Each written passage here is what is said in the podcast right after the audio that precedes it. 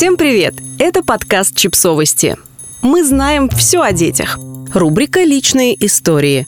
Как себя чувствует мама. Текст подкаста подготовлен изданием о родительстве «Наши дети».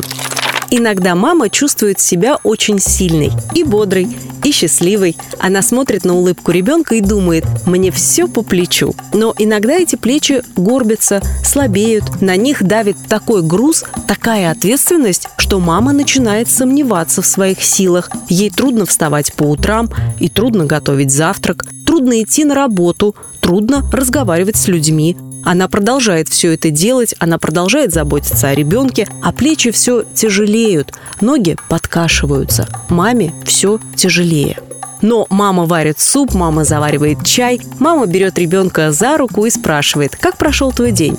Иногда мама думает, я больше не могу. И это нормально, ведь мама обычный человек. Скорее всего, она слишком устала, и ей надо отдохнуть. Иногда мама плачет, и так бывает, потому что маме приходится решать слишком много проблем одновременно. Иногда ей бывает тяжело, и нужно, чтобы кто-нибудь спросил, как ты сегодня, чем тебе помочь?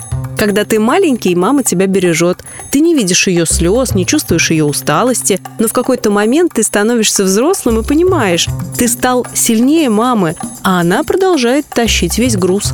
Сколько бы лет тебе не было, ты знаешь, мама не бросит, мама поддержит, мама поможет, мама позаботится, пока в один прекрасный день не осознаешь, пришла твоя очередь. Мамины плечи совсем сгорбились, мамины руки совсем ослабли, Мама все реже думает «мне все по плечу». И тогда уже ты после работы едешь на другой конец города. Ты варишь суп, ты завариваешь чай. Теперь ты берешь маму за руку и спрашиваешь «Мама, как прошел твой день?» Подписывайтесь на подкаст, ставьте лайки и оставляйте комментарии. Ссылки на источники в описании к подкасту. До встречи!